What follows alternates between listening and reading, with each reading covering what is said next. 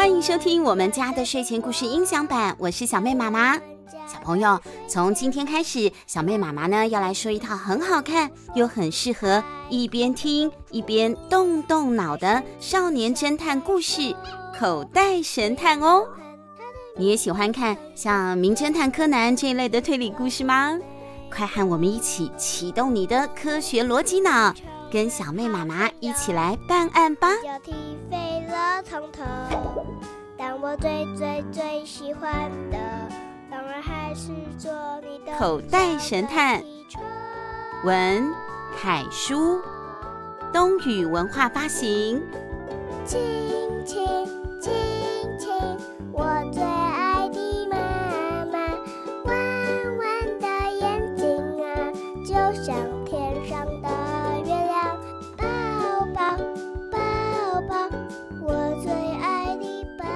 清晨，梧桐小学三年二班的艾小坡，他正在被子里面做着梦呢。他梦见自己在开往动物城的东方快车上，揭穿了嫌疑人绵羊小姐的阴谋。就在他享受“神探艾小坡万岁”的欢呼时，耳边呢却突然传来了熟悉的叫声：“艾成功，艾成功！”哦，爸爸！艾小坡蹦的一下就坐起来了。才发现自己并不是在东方快车的包厢里，而是在自己的床上。他迷迷糊糊地想着，原来这是一场梦啊！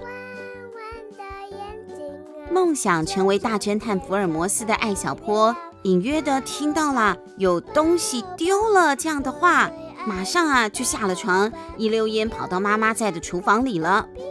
这个时候，妈妈正叉着腰站在冰箱旁边，好生气哦，在质问满脸疑惑的爸爸是不是偷吃了冰箱里面的冷冻包子。这么一大包的冷冻包子都没有了，都被你吃光了。艾小坡想起来了，昨天呢，妈妈的确是买回来了一大包冷冻包子，因为天气热嘛，所以呢就赶紧放到了冰箱里面的冷冻库。可是包子怎么可能突然就全部没有了呢？艾小坡赶紧检查了门窗，门窗都还是关得紧紧的，而且也不可能有专门偷包子的小偷嘛。从现场来看，这啊是一起密室肉包子失窃案。除了报案的妈妈，在场的人都有嫌疑。听到艾小坡这样说，妈妈就不发火了。她和爸爸两个人很有默契的看向艾小坡，用眼神鼓励他继续推理吧。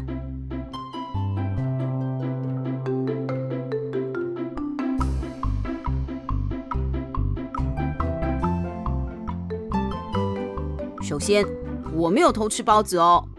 艾小坡摸着自己的肚子说：“我的肚子啊，现在扁扁的，而且我刚刚睡醒，没有作案时间，所以偷吃光包子的人很有可能就是爸爸。”哎，这怎么可能呢？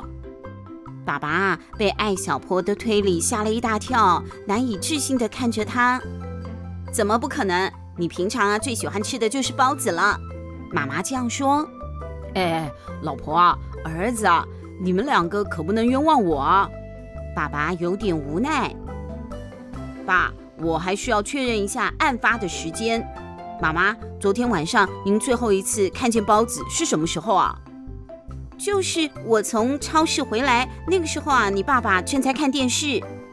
对，那个时候新闻联播刚刚结束。那就是晚上七点三十分左右。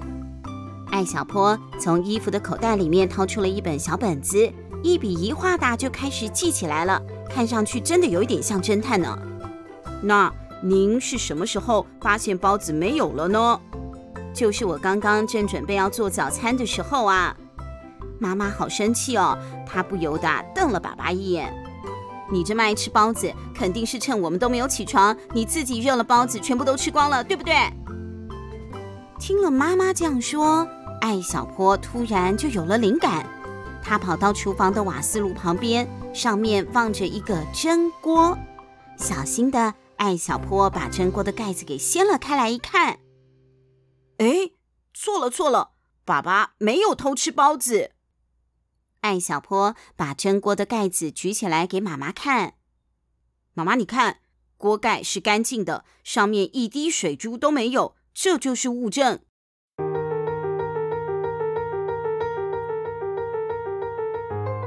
第一，妈妈买的是冷冻包子，一定要加热。第二，我们家的微波炉前天坏了，只能够靠蒸锅来热包子。第三，家里就只有一个蒸锅。如果我手上拿的这个蒸锅刚刚蒸过东西，里面肯定是会有水蒸气。我们科学课才教过，温度降低之后，水蒸气会凝结成小水珠，挂在锅盖里面。可是呢，这个锅盖里面是干的，什么都没有。这下呀，爸爸的嫌疑可以算是解除了。爸爸高兴地拍拍艾小坡的头说：“哎，儿子啊，好样的！那我要继续去赶稿子去了。”爸爸就扭头就走了。妈妈也摇摇头，急匆匆地赶快出门去买新的早餐。安静的厨房，现在啊，只剩下艾小坡一个人。他还在想，这起密室包子失踪案没破啊，包子到底去哪里了？还没有找到呢。我一定要查一个水落石出。艾小坡又从口袋里掏出了个放大镜。第一步，先勘察现场。艾小坡打开冰箱，把冷冻层从上到下逐一搜索了一遍，然后他又爬到地上去，仔细地检查冰箱周围的地面。哎，有发现！艾小坡从碗柜下面拽出了一个包装袋，袋子上啊湿哒哒的，上面写着“冷冻鲜肉包”，可是里面一个包子都没有。他不死心，又伸手到碗柜下面去掏，很快啊，就摸到了一个黏糊糊的东西。拿出来一看，是半个包子，包子皮上还有一圈很奇怪的小牙印。艾小坡正在觉得奇怪，难道家里有老鼠吗？突然之间，就听到啪的一声声响。他回头一看，原来是一只汤勺掉到了地上。紧接着，筷子筒也从琉璃台上摔了下来，筷子啊洒了一地都是。只听到“噌”的一声，桌上有一块抹布擦着他的耳朵旁边飞了过去，抹布下面好像啊有一个圆圆的东西呢。艾小坡使劲的一跳，拽住了抹布的一角，用力一扯，下面的东西就露了出来，竟然是一个飞在空中的鸡蛋。鸡蛋猛烈地撞到了墙上，居然没碎，又弹到了地上，再弹到空中。他一拐弯飞出了厨房，直奔艾小坡的卧室。往哪里跑？艾小坡反应过来，紧追着鸡蛋跑进卧室里去，拿起了床上的一件衣服，用力的一扑，就把鸡蛋紧紧地扣在了衣服里。可是他还来不及高兴，就感觉到两手之间啊有一股好大好大的力量在往上升。竟然把艾小坡整个人呐、都带得双脚离了地。艾小坡一吃惊，猛地松开了手，摔坐到了床上。眼前的景象让艾小坡完全啊忘了他的屁股痛了。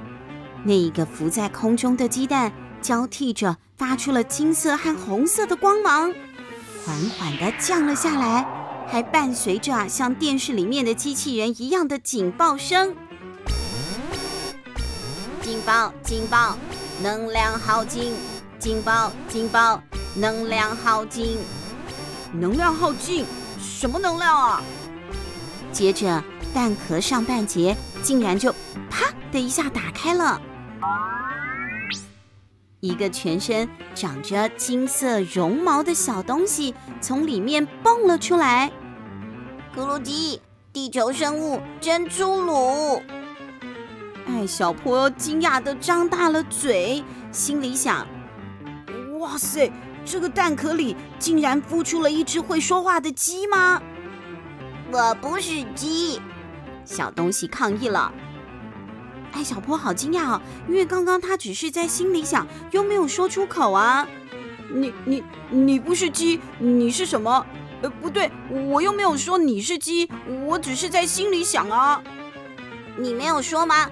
可是我明明听见你说了一只会说话的鸡。小东西翻了一个大白眼。那那是我在心里想的，你怎么可能听得到？小东西听到了艾小坡这样一说，也非常的惊讶。哦，咕噜鸡，我能听到他心里想的话，怎么回事？难道他就是我在地球上对应的那个人类吗？艾小坡惊讶地追问：“什么地球上对应的人类啊？难道你是来自于外星球？”哎，等等，你刚刚嘴巴没动，你也没有说出声音，可是我也可以听到你心里说的话。哎，难道我们有那个那个什么心电感应吗？那个小东西一双大眼睛啊，乌溜溜的转个不停，接着啊，叹了一口气：“哎，看来是了。”我是来自于银河系天秤座布斯考斯星，我的名字是 X 九四六零七三零四七二五八零八零零。艾小坡惊讶的嘴巴都合不上了，他赶快从口袋里面掏出了那个放大镜，仔仔细细的观察这个小小外星人。这个小东西虽然有一身金黄色的绒毛。可是啊，和地球上的小鸡是长得完全不一样的。它的头很大，两只眼睛呢也是大大的，两条手臂反而细细的，一双手啊小小的，背后还有一双收拢着的小翅膀呢。那个，你说你叫什么名字啊？你们布斯考惠斯死心，哎，这个名字好奇怪哦。这样好了，反正呢，你长得像小鸡又会飞，我就叫你鸡飞飞好了。什么不思考会死心？你乱讲什么？我刚刚明明说是不思考私心。嗯嗯，哎呀，糟糟糟糕，嗯，我的能能量不不不足。鸡飞飞原本想啊要跳起来反抗，结果呢，他的声音啊越来越弱了，就好像我们的电器快要没电的时候喵的那种声音一样。最后，鸡飞飞啊，他就两手一垂，眼皮呀、啊、一盖，倒在了地上了。你你怎么了？艾小坡好紧张哦。鸡飞飞他用最后的力气，断断续续的挤出了一段话。请，请把我送回飞船，我我需要能量。飞船，艾小坡看了看鸡飞飞跳出来的蛋壳，心里想：那这个应该就是飞船吧？他赶快呢抱起了鸡飞飞，小心翼翼地把它放回了蛋壳里。就在这个时候，妈妈也买早餐回来了，叫艾小坡去吃早餐。艾小坡三口两口的吃完了油条，吞下了豆浆，就把蛋壳飞船的盖子啊合了起来，塞进了他的书包里，转头就赶快跑出家门了。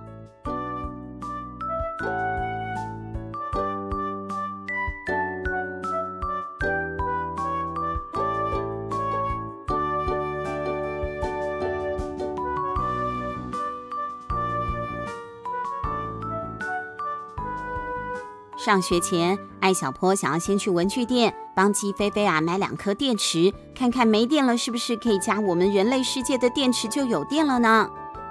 刚走进文具店，就听到了两个同学正在柜台前面吵架。一个是胖同学，他的右手举着半个生煎包，左手啊拎着一个装生煎包的纸袋，纸袋的表面都渗出了油印了。这位同学气呼呼地说。这个钱是我放在这里的，怎么会变成是你的钱？那旁边呢，有一个瘦同学，手里拿着一本包着书皮的英文书，看样子啊，那个书啊很新，应该是还没有买，刚刚从文具店里拿的。也不甘示弱的这个瘦同学就回应了：“什么叫做你放的？明明这是我给的钱。”艾小坡看到柜台上放着三枚五块钱的硬币。不由得开心的自言自语说：“看来这是一起分不清主人的钱币案。有案子就交给我，神探艾小坡。你们两个啊，都别争了，我保证给你们一个正确答案。”艾小坡兴奋的到两个人中间说：“第一，勘察现场。”艾小坡从口袋里掏出了他一定随身携带的放大镜，仔细的观察柜台。文具店的玻璃柜台上面放着几本数学作业本，这三枚硬币就在旁边，其中一枚有一半还压住了作业本。突然之间，艾小坡眼睛一亮，发现了案件的线索。我已经知道了。这个柜台上的钱是他的。说着，艾小坡指了一指正伸手掏纸袋里面生煎包的那位胖同学。这样讲，瘦同学就不高兴了。你凭什么说是他的？你有什么证据？艾小坡信心满满地说：“证据就是柜台上的这枚硬币，他压住的作业本上有一小片晕开来的油印子，那啊是油渍。”硬币上沾了油，才会留下油渍，而硬币上的油就来自于捏着它的主人，也就是这位同学喽。而你，艾小坡拉起了瘦同学的手说：“你的手啊，洗得很干净，手里拿的书也非常的新，没有一点的污损。这说明你是一个非常爱干净的人。如果刚才这枚硬币是你捏在手里的，上面啊根本不可能会有油的。”听到了这里，胖同学啊，非常的激动。他用啊，他那只油乎乎的手紧紧地抓住了艾小坡的手，说：“哎，同学，谢谢你，你真的是一个很厉害的侦探呢。”说完呐、啊，他就朝瘦同学啊哼了一声：“哼。”那这个瘦同学呢，应该也不是故意的吧？他的脸啊，已经涨红成了像一颗红苹果了。他仔细的赶快摸了一遍自己的书包和口袋，呃，我我的钱怎么会在这里？可能是我我刚才看书看得太入神，才会忘记自己其实还没掏钱。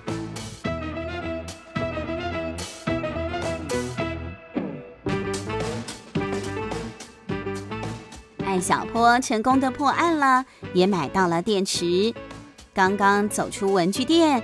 他竟然就在头脑里面听到了那个熟悉又可爱的声音哦！咕噜鸡，刚才的思考推理给了我补充不少能量。鸡飞飞，你醒了！艾小坡这个时候才发现，鸡飞飞并不是像自己以为的那样用电池来充电的，而是使用思维能量。鸡飞飞自己可以学习知识，或者呢，他在地球上的对应生物，也就是艾小坡，在进行思考的时候，就能够累积能量了。刚才鸡飞飞吸收了艾小坡书包里百科全书的能量，再加上艾小坡破案的时候进行思考，为他补充的能量，所以啊，鸡飞飞就醒过来了。艾小坡跟鸡飞飞商量了一下之后，决定让鸡飞飞待在自己的口袋里。鸡飞飞试了一试。发现最大的那个口袋停放蛋壳飞船啊，刚刚好，size 很合适，就痛快的答应了。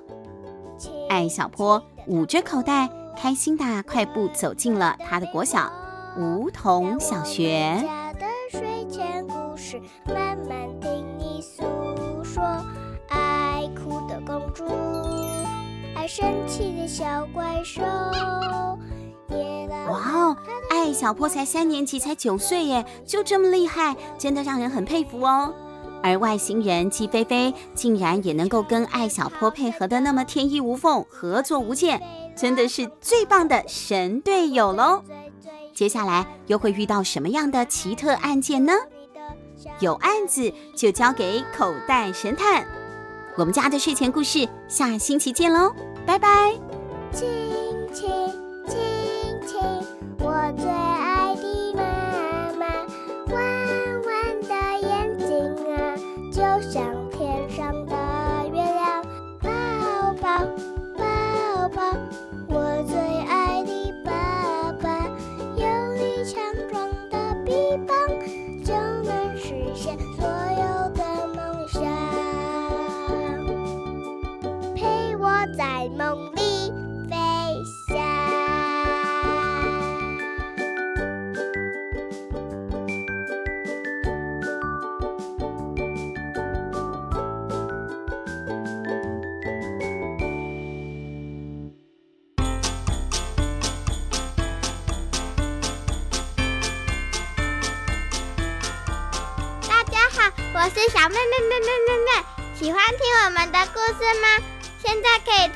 节目的赞助功能，来请我妈妈喝一杯咖啡，或是让我买一件喜欢的文具，会让我们说故事说得更有动力哦。